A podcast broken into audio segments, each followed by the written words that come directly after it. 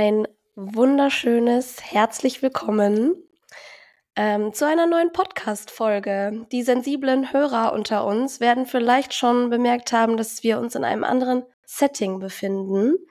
Wir sind heute nicht im Tonstudio der Industriellen Vereinigung, sondern nehmen die Folge in unserem Büro mit unserem eigenen Equipment auf. Äh, das ist mehr oder weniger der Urlaubssituation geschuldet. Den Inhalt soll das nicht beeinflussen. Wir haben heute eine ganz besondere Folge für euch vorbereitet. Ihr werdet auch heute nicht den Thomas erwarten, sondern einen ganz neuen Gast, den wir noch gar nicht von dem Mikro begrüßen durften. Und ich freue mich auch speziell auf das Thema. An dieser Stelle würde ich gerne einen Shoutout an den Christian Drastil aussprechen, weil seine Intros immer sehr ähm, gefühlvoll sind und Genau darum soll es heute gehen. Es geht heute um Gefühle in dieser Podcast-Folge. Und darüber möchte ich mit niemand Geringerem sprechen als mit Martin. Hallo Martin. Grüß dich, Daria. Ich hoffe, ich habe dich jetzt nicht nervös gemacht, wenn ich mit dir über Gefühle sprechen will. Ich kann aber gleich einhaken, es geht um Gefühle an der Börse. Es geht um Gefühle beim Anlegen. Ähm, genauer geht es um Emotionen wie Angst, Gier, Herdenverhalten, ähm, all das werden wir in dieser Folge heute besprechen und ich würde sagen, ich leg einfach gleich los. Ähm, oder möchtest du dich vielleicht noch ganz kurz vorstellen? Ich gehe jetzt gerade davon aus, dass alle unsere Hörer wissen, wer du bist, aber wer bist du überhaupt, Martin? Ich bin der Martin und ich bin neben dem Thomas einer der zwei Geschäftsführer hinter Sunrise und der Thomas und ich haben das vor vielen, vielen Jahren gemeinsam aus der Taufe gehoben, weil es uns beiden ein auch emotional wichtiges Thema war. Und insofern hat deine Einleitung hervorragend gepasst. Danke für deine Initiative. Die, die Themen, die du mir im Vorfeld schon ähm, geschickt hast, sind sehr, sehr wichtig. Äh, ich glaube, gerade für eine neue, ähm, junge Anlegergruppe, die wir ja auch erreichen wollen. Auch, nicht nur, aber auch. Ähm, und ich freue mich sehr auf den Podcast und ähm, danke, dass ihr das Setup hier auch möglich gemacht habt bei uns im Büro. Kein Problem. Das Einzige, woran wir arbeiten müssen, ist meine Stimme. Ich hoffe, dass die mich nicht verlässt im Laufe der nächsten Stunde. Schauen wir mal. Ähm, Emotionen. Wie bin ich darauf gekommen? Äh, natürlich bekomme ich durch das Community Management immer ein gutes Sentiment für die Gefühle unserer Anleger, für die Gedanken unserer Anleger. Und wir bekommen natürlich auch mit, dass zum Beispiel in stürmischeren Zeiten, wo der Fondpreis auch mal den Berg runtergeht, dass manche User dazu tendieren, ähm, zu verkaufen. Einfach weil sie sehen, okay, der Preis geht runter, ich will nicht noch mehr verlieren, ich drücke auf Sell. Äh, auf der anderen Seite, wenn der Fondpreis dann auch wirklich mal oder wenn der Depotwert wirklich mal in den Minusbereich rutscht, macht auch das viele Anleger nervös, was vollkommen verständlich ist. Aber genau deswegen werden wir heute genau darüber sprechen. Ähm, kannst du uns erklären, warum Angst und auf der anderen Seite auch Gier natürlich unsere Investitionsentscheidungen beeinflussen? Ja, gerne. Ich, ich werde es versuchen, ich werde es versuchen, in einfachen Worten zu tun. Aber es ist letztendlich eine, eine hochpsychologische Fragestellung und damit auch eine im Zusammenhang mit Anlegen komplexe Materie. Ähm, vielleicht vorab äh, einen Schritt zurück. Emotion ist grundsätzlich nichts Negatives. Es wird im Zusammenhang mit Investieren, mit Anlegen ähm, oft in eine negative Ecke gerückt. Ähm, das sehe ich nur eingeschränkt so. Emotion ist, ist wichtig und sie ist unvermeidbar. Jeder von uns trägt sie in sich und bei jedem von uns äußert sie sich, zeigt sie sich in äh, anderen Verhalten. Ähm, warum ist Emotion beim Anlegen grundsätzlich nichts Schlechtes? Weil sie erstens unvermeidbar ist und wir damit umgehen müssen und zweitens, weil sie uns ähm, motivieren kann, überhaupt einmal mit dem Anlegen zu beginnen, weil sie uns eine Stütze sein kann, dabei zu bleiben und weil sie uns vor allem, und das ist ganz, ganz wichtig, glaube ich, auch ein Ziel vor Augen halten kann, das wir gerne und damit nachhaltig sinnvoll verfolgen können. Was meine ich damit? Ähm, alle Menschen haben Träume. Die äußern sich ganz unterschiedlich und gehen in ganz, ganz viele, viele Richtungen. Ähm, viele dieser Träume, natürlich nicht alle, kann man durch ähm, langfristig sinnvolles Anlegerverhalten unterstützen. Geld ist nie der Zweck per se, sondern Geld ist immer nur Mittel zum Zweck. Und insofern ist Emotion nichts Schlechtes. Emotion kann motivieren, Emotion kann, ähm, kann stabilisierend wirken. Aber, und das hat deine Intro ja auch schon suggeriert, kann Emotion beim Treffen von Entscheidungen oft verwirrend ähm, oder abweichend wirken. Und das kann selbstverständlich auch beim Investieren, beim langfristigen Anlegen zu negativen Effekten führen. Du hast angesprochen, es gibt zwei ganz, ganz bekannte Schlagwörter dahingehend, Angst und Gier. Ähm, wir haben es schon ganz oft ähm, thematisiert, auch bei uns auf der Sunrise-App, ähm, sind schlechte Ratgeber, um langfristig sinnvoll Geld zu veranlagen und seine Anlage zu einem positiven Ergebnis zu führen. Und äh, es ist, glaube ich, selbstredend, während Angst dich davor abhält, richtige Entscheidungen zu treffen, spornt dich die Gier auf dem falschen Moment dazu an, Risiken einzugehen, die du nicht eingehen solltest, weil du sie nicht verstehst, weil du sie nicht ähm, ähm, verdauen kannst ähm, und weil du nicht in Summe ähm, dadurch die falschen Entscheidungen triffst. Würdest du eigentlich sagen, dass ein Mensch Angst und Gier gleichermaßen empfinden kann oder neigen manche eher zu Gier und manche eher zu Angst? Das ist pauschalierend schwierig zu beantworten. Ich glaube, das sind sehr individuelle ähm, Nuancen, die da letztendlich den Ausschlag geben. Ich glaube, wir tragen alle beide Seiten dieser emotionalen ähm, Wirkung in uns. Ja. Ich kenne niemanden, der nicht ab und zu schon ein bisschen gierig geworden ist, gerade im Zusammenhang mit dem Thema Anlegen. Ähm, und ich kenne niemanden, der, der nie ängstlich war. Ähm, ich glaube, die Herausforderung heutzutage ist die, dass wir äh, in einem Zeitalter der Informationsüberflutung, möchte ich fast sagen, leben. Das heißt, ähm, mit dem positiven Aspekt, dass man sich zu ganz, ganz vielen Themen ähm, auf eine sehr demokratische Art und Weise, nämlich online und kostenlos Informationen ähm, holen kann. Auf der anderen Seite wird natürlich diese äh, Informationsflut auch dazu genützt, um darunterliegende Zwecke zu erreichen.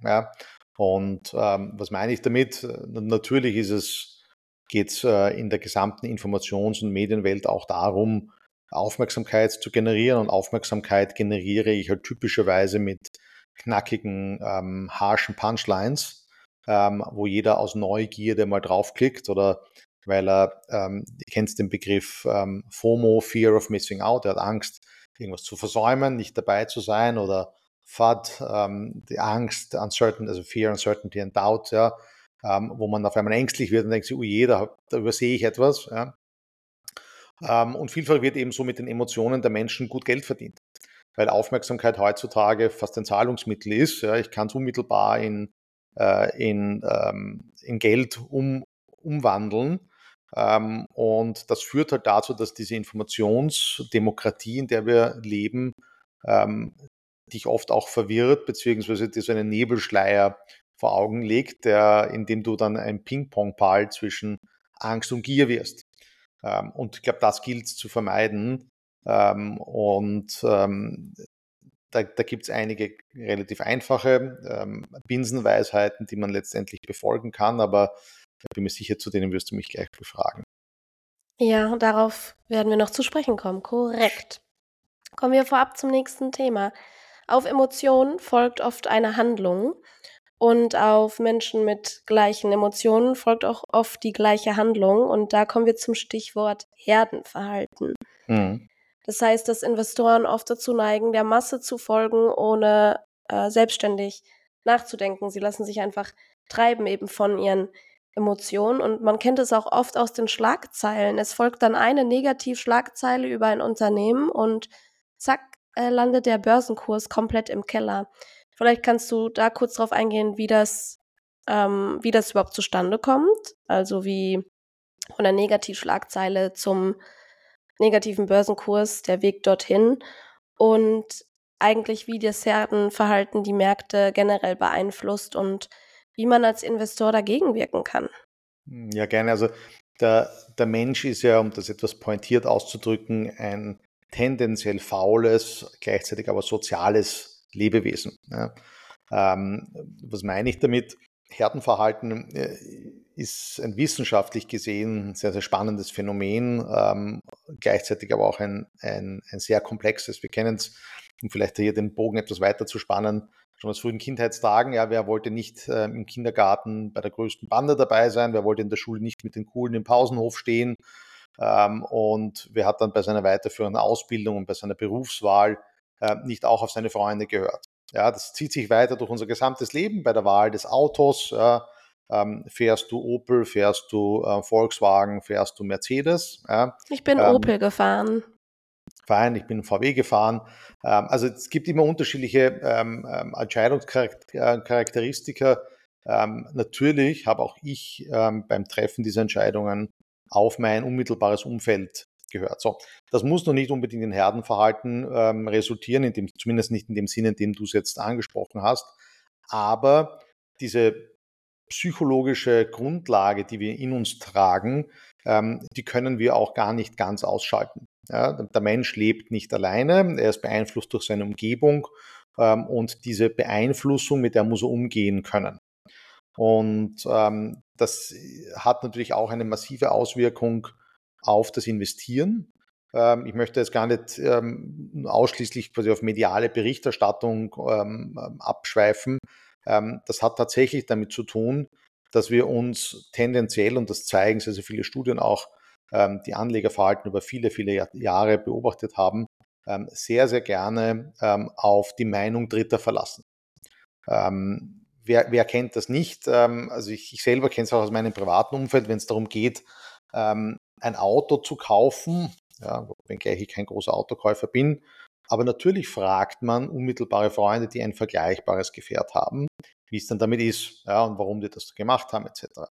Ähm, ähnlich ist es bei der Urlaubsplanung. Ja, und das führt sich so, so fort und man ist halt geneigt dazu, gerne auch den Meinungen persönlich bekannter, ähm, unmittelbar in seiner Umgebung befindlicher Personen ähm, mehr Bedeutung beizumessen, als vielleicht entfernten Dritten. Zusätzlich, ähm, und das würde ich jetzt nicht aus eigener Erfahrung sagen wollen, aber tendieren natürlich viele Menschen auch ähm, bei Themen, mit denen sie nicht unmittelbar vertraut sind, also dem Investieren, äh, ist leider die, die ugly truth, äh, um das auf Neuhochdeutsch zu sagen, ähm, dass viele Menschen da draußen noch keinen sinnvollen Zugang zum Kapitalmarkt für sich gefunden haben. Ähm, es fußt auch darin, dass halt eine gewisse, äh, ein gewisser Respekt, eine gewisse Angst und damit eine Abneigung ähm, einhergeht, sich selbst zu informieren. Und ich hätte jetzt, wenn ich es ganz schnell und, und vielleicht etwas polemisch gesagt, das ist eine Faulheit. Ja, ähm, der Mensch ist auch tendenziell faul. Ich würde es aber niemandem Faulheit unterstellen wollen. Es ist einfach ein Thema, mit dem man sich nicht so gut auskennt. Ja, grosso modo, der Querschnitt der Bevölkerung ähm, und deshalb das ein, ein ungutes Gefühl hervorruft, wenn ich mich selbst beginne damit zu befassen. Weil ich verstehe, es ist für mich relevant, es tangiert mich, gleichzeitig sehe und realisiere ich, dass ich mich damit eigentlich nicht auskenne. Und auch das führt dazu, dass ich gerne den Meinungen Dritter, ja, die vielleicht besonders shiny in den sozialen Medien auftreten, die besonders überzeugend ähm, äh, sprechen können, ähm, die besonders empathisch wirken, ja, ähm, mehr Gehör schenke, als ich einer fundierten eigenen Recherche wahrscheinlich schenken würde. Ja, was du ansprichst, ist ja eigentlich die typische Expertenheuristik. Also, dass wir dann dazu neigen, ja. den Menschen Expertenstatus zuzuschreiben. Ja. Äh, wo ja auch bekannt ist, dass es eben auch nicht so ist. Also, selbst wenn ich einen Arzt im Freundeskreis habe und ich frage ihn zu einer Krankheit, er kann sich genauso täuschen ähm, wie ich. Ja, und noch, und noch viel, viel schlimmer, gerade wenn ich um das, das Beispiel, ein Beispiel auszuweiten, ich habe das auch schon mal in einem anderen Zusammenhang elaboriert. Ähm, gerade wenn ich einem Arzt gegenüberstehe und ich weiß, ich habe eine Krankheit und lasse mir erklären, ähm, was das jetzt für mich bedeutet, dann lasse ich mir das einmal erklären und aller Voraussicht nach habe ich es dann noch nicht vollends verstanden, weil ich eben kein Arzt bin und der Arzt typischerweise auch eine Sprache wählt oder wählen muss, ähm, die mir nicht so zugänglich ist. Dann frage ich noch einmal nach. Ja, und spätestens dann aber höre ich auf damit, weil ich selbst ein ungutes Gefühl habe, ähm, ja. zu zeigen und zu demonstrieren, dass ich etwas nicht verstehe. Und das führt dann dazu, dass ich sage, okay, ich habe eh den Experten gefragt und der hat es mir eh erklärt. Ich habe es zwar nicht verstanden, aber ich gebe mich damit zufrieden und mache einfach das, was der Experte, beim Arzt ist es typischerweise ein Experte ja, äh, in seinem Fachgebiet, ähm, aber es gibt ja viele äh, selbsternannte Experten oder von, von sozialen Medien hoch ähm, stilisierte Pseudo-Experten, ähm, verlasse ich mich dann darauf, was ein Dritter gesagt hat. So ist es. Ich glaube, das ist uns allen wirklich schon so ergangen. Hm. Gut, jetzt haben wir gelernt, dass Emotionen ihre Daseinsberechtigung haben. Ähm, alleine auch schon evolutionär bedingt. Also mit Emotionen haben wir überlebt und werden wir auch weiterhin überleben. Ähm, kommen wir doch jetzt eher mal zum Lösungsvorschlag. Wie kann ich denn, ich meine, ich habe jetzt gelernt, die Emotionen werden immer da sein. Ich muss lernen, mit ihnen umzugehen. Aber was kann ich denn tun, um sie einigermaßen in Schach zu halten? Um eben, wenn es mal stürmerische Zeiten gibt, wie jetzt zuletzt zur Corona-Krise oder zur Ukraine-Krise, Gaskrise. Es haben jetzt, es gab viele Ereignisse in der Vergangenheit, die viele Anleger sehr nervös gemacht haben. Wie kann ich dem entgegenwirken? Das ist natürlich auch eine individuelle, eine individuelle Fragestellung. Und grundsätzlich muss man sagen, Emotionen zu unterdrücken ist nie das Richtige. Man muss mit Emotionen richtig umgehen lernen. Und was mir zumindest in meiner ähm, eigenen selbstkritischen Erfahrung äh, geholfen hat, ist, dass ich mich beginne, mit Themen auseinanderzusetzen. Ähm, wir selbst verwenden immer wieder, auch in den sozialen Medien, ähm, den, den Spruch, Bildung ist das beste Investment. Und ich glaube, das ist schon ein guter Ansatz, wenn man sich mit einer Materie, mit der man, äh, die für einen relevant ist, auch auseinandersetzt sich dazu bildet und zwar nicht nur, indem man YouTube-Videos ähm, schaut, sondern tatsächlich äh, eine, eine fundierte, ähm, konzeptionelle, äh, einen konzeptionellen Ansatz verfolgt, ähm, dann ist das sicherlich ein, ein sehr guter Schritt, ähm, mit den eigenen Emotionen richtig umzugehen. Ähm, wichtig ist es auch, dass man sich mit Dingen befasst oder vielleicht in unserem konkreten Fall äh, mit Finanzprodukten beschäftigt, die bewusst transparent sind. Es gibt nichts Schlimmeres, als äh, mich mit etwas zu befassen oder befassen zu müssen, was per se eine gewisse Intransparenz in sich trägt. Ja, ähm, vielleicht ein, ein, konkretes Beispiel für unsere jüngere Anlegergruppe. Viele Krypto-Produkte, ähm, ich würde es nicht Währungen sagen, aber viele Kryptoprodukte sind selbst, wenn man die Muße hat, ähm, das englische, typischerweise in Englisch verfasste White Paper dazu zu lesen, nicht prima facie verständlich. Zumindest für mich nicht. Und ich würde es behaupten, ich habe da schon einige davon gelesen ähm, und habe auch ein grundsätzliches Verständnis, was den Markt angeht und das Konzept dahinter. Aber die sind einfach komplex, schwierig zu verstehen. Jetzt glaube ich, und weil du früher das Thema Herdenverhalten angesprochen hast und wir auch über das Thema Gier gesprochen haben, das ist ein hervorragendes Beispiel. So wirklich verstehen tut es keiner. Äh, es machen aber viele. Gierig sind sie auch, weil da irgendwelche 100x ähm, ähm, Returns versprochen oder in Aussicht gestellt werden. Ja, versprechen tut es halt heutzutage eh schon nur die wenigsten, weil damit ähm, konse rechtliche Konsequenzen hergehen können. Ähm, aber diese Mischung aus Intransparenz, ähm, Gier ähm, und, und einer gewissen Angst, etwas zu versäumen. Ja, und die führt eben dazu, dass ich ähm, meine Emotionen dann nicht unter Kontrolle habe und die dann zu einer Entscheidung führt, die ich aller Voraussicht nach im Nachhinein bereue.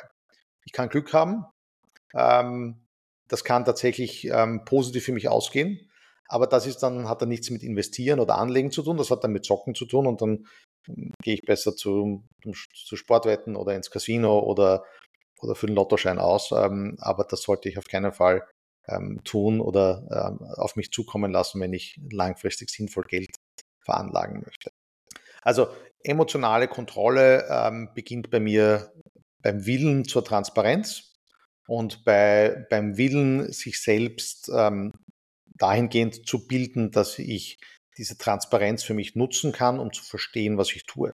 Wenn ich verstehe, was ich tue, ist die Emotion tendenziell ein positiver Seiteneffekt, ja, weil ich damit ein Ziel verbinde. Ich habe etwas vor Augen, was ich erreichen möchte. Ich habe mir ähm, bewusst einen Weg vorskizziert, den ich gehen möchte. Und von dem lasse ich mich auch nicht so leicht abbringen, weil mich eben die Emotion an dem Ziel festhält. Ähm, ich hoffe, das war jetzt halbwegs verständlich, aber Transparenz und Bildung sind die, die Schlüssel ähm, zur emotionalen Kontrolle. Wir kommen ja dann gleich eher auch noch in konkrete Handlungsvorschläge. Ähm, hm. Es ist mir gerade noch eingefallen, äh, kannst du zufällig auch ein gutes Buch empfehlen, was sich genau mit den Emotionen beschäftigt? Ich denke jetzt zum Beispiel an Daniel Kahnemann und ähm, Tversky. Ja, genau. Ja. Das wäre jetzt ein klassisches ja. Buch, das was ist, man empfehlen könnte. Das ist, das ist ein, eines von, von ganz vielen. Ich, ich glaube, ähm, man muss nicht einmal, also Kahnemann Tversky ist, ist, hervorragend, ist auch, ist auch sehr spannend zu lesen, weil man für viele andere Lebensbereiche ähm, auch Rückschlüsse oder, oder Synergie oder ähm, ähm, Parallelen erkennen kann. Eignet sich nicht nur, um, um Investitionsentscheidungen treffen zu können. Ich würde gar nicht notwendigerweise ein Psychologiebuch ähm, empfehlen wollen. Es geht, glaube ich, grundsätzlich darum, dass ich mich mit der Materie befasse und da gibt's, du hast eine hervorragende Buchreihe mit mir dazu auch herausgebracht, da gibt's viele, viele Bücher, die helfen letztendlich ein Grundlagenverständnis zu schaffen und dieses Grundlagenverständnis äh, zum Thema Investieren hilft mir genauso, wie es mir hilft, ähm, dass ich mich mit Autofachzeitschriften oder Automagazinen online und, und äh, offline auseinandersetze, bevor ich ein Auto kaufe oder indem ich eben Rezessionen ähm, zu Hotels lese, bevor ich dorthin fahre. Und genauso sollte man das, glaube ich, auch, auch sehen. Ähm, man investiert sehr, sehr viel Zeit in äh, Themen, die eine relativ gesehen kurzfristige Relevanz haben. Urlaub, Autokauf, ähm, für viele auch ähm, Wohnungskauf unter Umständen. Ähm, aber äh, man ist tendenziell nicht ganz so bereit, Zeit zu investieren, wenn es um langfristige Themen geht, weil eben der Impact, also das Ergebnis, das ich damit erziele, in einer relativ gesehen fernen Zukunft ist. Und das macht es für mich eben schwieriger, mir heute die Aktivierungsenergie aufzubringen, um mich damit äh, auseinanderzusetzen, um zu investieren, nämlich zu invest meine Zeit zu investieren, dort ein gewisses Know-how aufzubauen. Und das ist aber gerade, wenn es um langfristiges Anliegen geht, besonders wichtig. Das hast du sehr gut gesagt. Ich möchte noch mal ganz kurz zu den Büchern zurückkommen, weil ich das jetzt auch in meinem Umfeld gemerkt habe. Woran erkennt man ein gutes Investmentbuch, ein gutes ähm, Buch für die Einführung? Man kann ja, also die Vielzahl ist groß. Gehe ich in den Thalia rein oder Libro oder wo auch immer man seine Bücher kauft, Amazon. Die ähm, Vielzahl ist unglaublich vielfältig. Und ich meine, jeder Hinz und Kunz kann jetzt schon über seine Follower bei Amazon die Bestseller-Rezension erhalten. Mhm. Aber bei dieser ganzen Fülle, wo, wo fange ich da an? Wenn man jetzt nicht gerade Nutzer ja, wenn ich jetzt gleich Werbung machen würde wollen, sage ich, schwierig. Sch schau in die Sunrise-App. Ja. ja. Ähm, äh, nein, ich, ich würde sogar, glaube ich, ausweiten und nicht nur Bücher heranziehen, weil auch, auch wir nehmen heute einen Podcast auf. Viele Menschen nutzen schon die Möglichkeit, einfach sich zu Dingen ähm, auf der Audio, auf der Tonspur zu informieren. Ähm, viele Menschen wollen dazu ein Bild sehen, weil es für sie leichter zu, ähm, zu verdauen ist in dem Zusammenhang. Ähm, also die Informationsbeschaffung per se, ob das jetzt über ein Buch, ob das ein Podcast, ein Video oder vielleicht auch durch ein Live-Event, ja, ähm, eine Schulung oder so stattfindet, ähm, auch da hilft eine gewisse kritische Perspektive. Ja. Ähm, typischerweise, je schreierischer die Titel ähm, angepriesen werden, desto eher ist die Veranstaltung dazu geneigt, ein, ein subtiles anderes Ziel zu verfolgen. Ja. Ähm, natürlich kann man sich an der Bekanntheit des Namens orientieren. Wir alle wissen, dass Warren Buffett jetzt nicht für Geld ähm, Anlagetipps verteilt, sondern einfach aus Überzeugung spricht. Ähm, jetzt muss das, was Buffett sagt, nicht für jedermann ähm, Gültigkeit haben und nicht für jedermann anwendbar sein.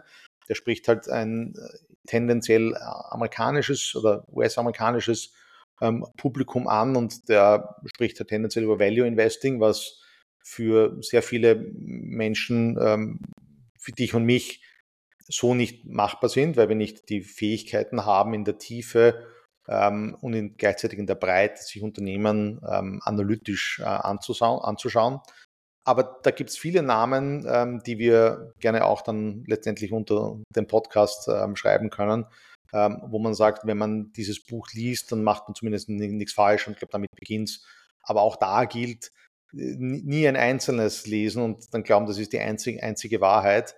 Ähm, viele Meinungen einholen, breites Bild bekommen, ähm, kritisch äh, auf die Aussagen schauen, immer versuchen zu verstehen, in welchem Zusammenhang sie getroffen wurden, auch in welcher Zeit sie getroffen wurden. Ja.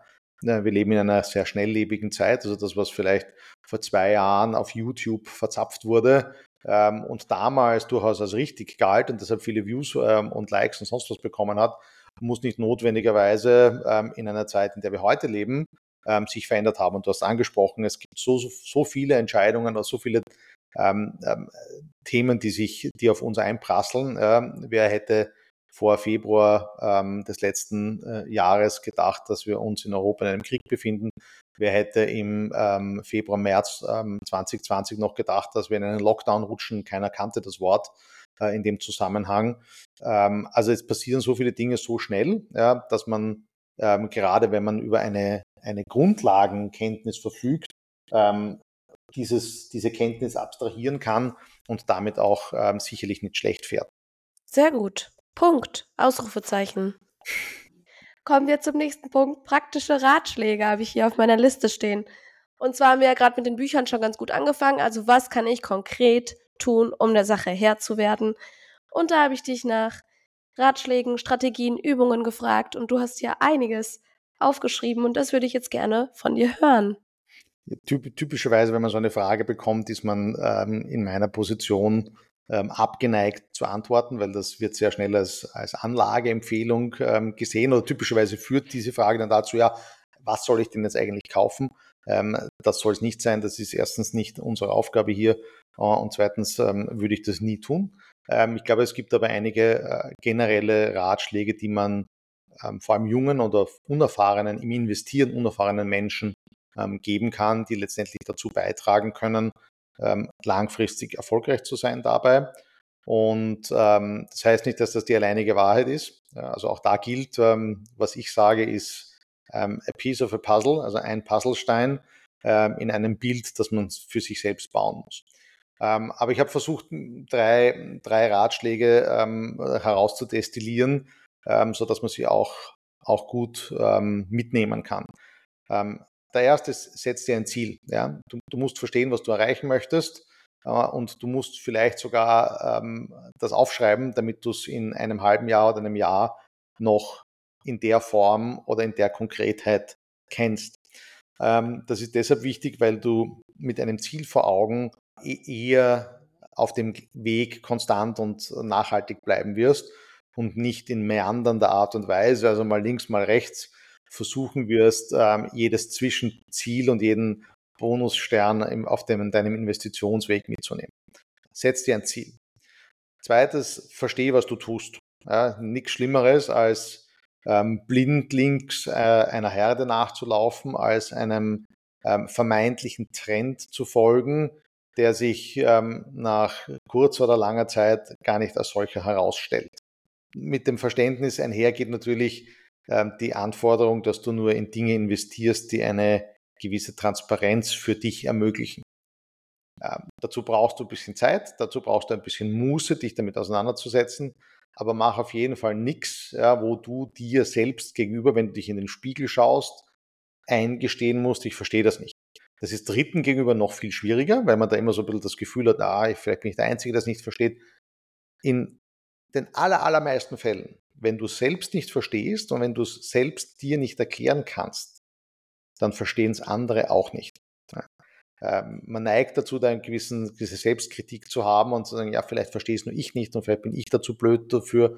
Nein, ja, dann ist das Ding entweder nicht transparent genug ähm, oder es ist so komplex, dass du die Finger davon lassen solltest, weil du die Auswirkungen deines Investments nicht verstehst. Also der zweite Ratschlag, verstehe, was du tust. Und der dritte Ratschlag ist, glaube ich, besonders herausfordernd in der Zeit, in der wir leben. Gib dir Zeit. Die Zeit kann ganz, ganz vieles wettmachen. Die Zeit kann Risiken mitigieren. Die Zeit kann dir helfen, über Zinseszinseffekte aus deinen Anlageergebnissen noch viel mehr zu machen.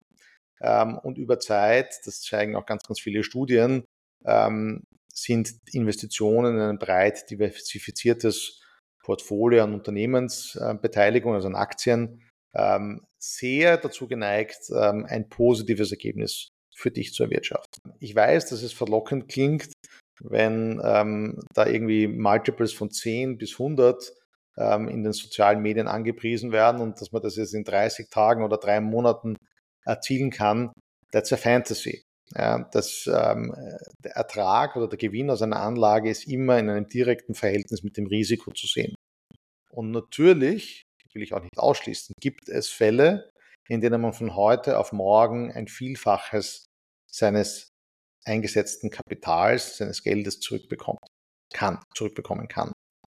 Diese Fälle sind extrem selten. Und wenn du auf diese diese Hirnfantasie abzielst, dass du kurzfristig etwas erreichen willst, dann würde ich dir empfehlen, Lotto zu spielen und dich daran zu freuen, dass die Fantasie, die mit dem Kauf des Lottoscheins sicherlich auch verbunden ist, nämlich sich auszumalen, was man denn täte, wenn man jetzt gewinnen äh, oder gewinnen würde, ähm, dann mach das. Beim Investieren solltest du dir Zeit geben ähm, und die Zeit auch dazu nutzen, entlang deiner Anlage, beginn mit kleinen Beträgen, aber entlang deiner Anlage zu lernen.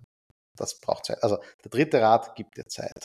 Äh, du hast es gerade angesprochen, das wäre nämlich auch ein Ratschlag meiner Seite. Beginne mit Geldbeträgen, die dir nicht wehtun, wenn du sie verlierst. Beginne mit Geldbeträgen, äh, die ähm, nicht überlebenswichtig sind, nicht kampfentscheidend in deinem monatlichen Budget.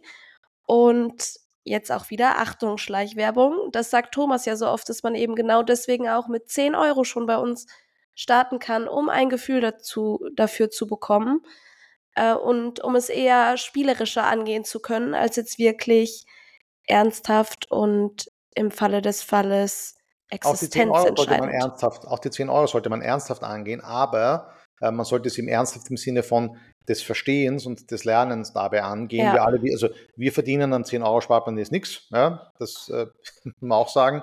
Ähm, wir tun es dennoch, weil wir wissen, dass ähm, Anleger, die langsam Vertrauen aufbauen, ähm, auch geneigt dazu sind, langfristig dabei zu bleiben und tendenziell ihre Beträge natürlich erhöhen.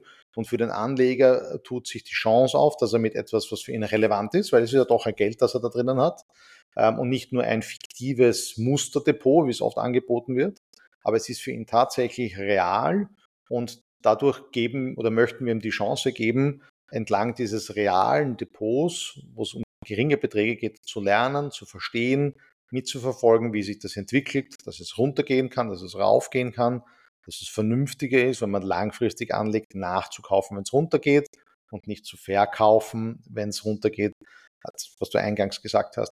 Ähm, also deshalb auch dieses 10-Euro-Depot, das wirklich dazu gedacht ist, zu lernen und zu verstehen und ein Gefühl dafür zu bekommen, was man da tut.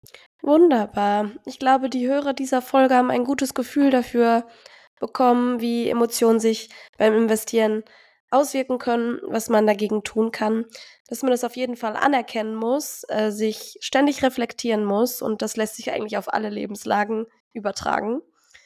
Jetzt habe ich gedacht, stelle ich dir noch eine etwas persönliche Frage, um einen kleinen persönlichen Touch hier reinzubringen. Martin, wenn du eine Million im Lotto gewinnen würdest, was würdest du damit tun?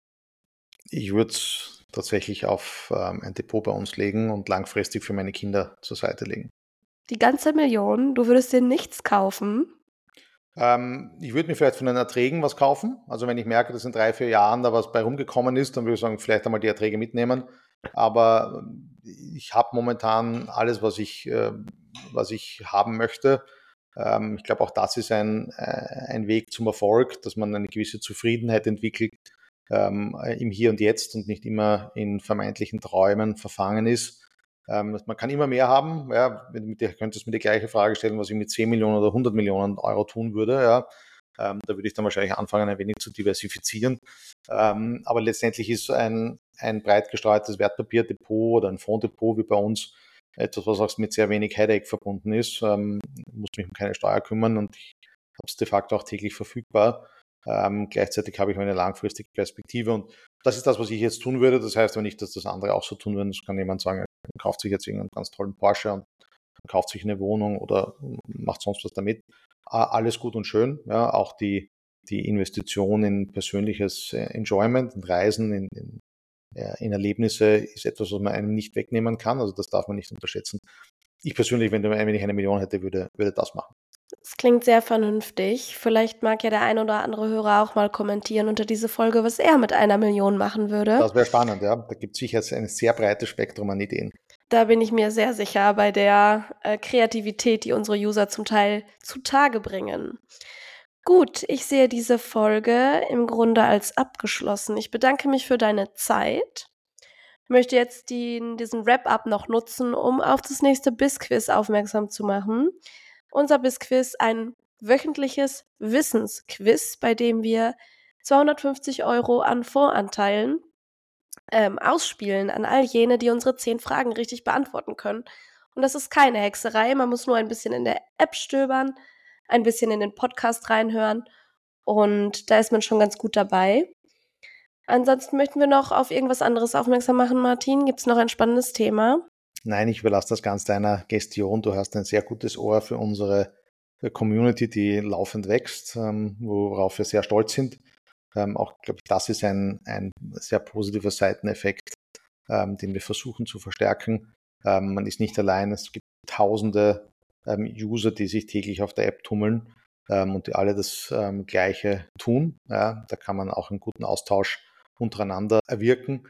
Und insofern habe ich dem jetzt nichts hinzuzufügen und sage danke für deine Themenauswahl, danke an die Community, dass diese Themen offensichtlich ähm, als für sie relevant ähm, hochgepoppt sind. Das sind wichtige Themen und ähm, einen möglichst einfachen, transparenten Zugang dazu zu schaffen. Dazu hat hoffentlich diese Folge heute auch beigetragen. Vielen Dank. Dann möchte ich jetzt abschließend nur noch eine Sache hinzufügen. hinzufügen. Äh, glaubt nicht alles, was ihr lest. Das trifft auch manchmal auf den ein oder anderen Beitrag auf unserer App zu. In diesem Zuge möchte ich mich entschuldigen für den ein oder anderen hm, freudschen Verschreiber auf der App, auf den uns sehr aufmerksame Leser aufmerksam gemacht haben.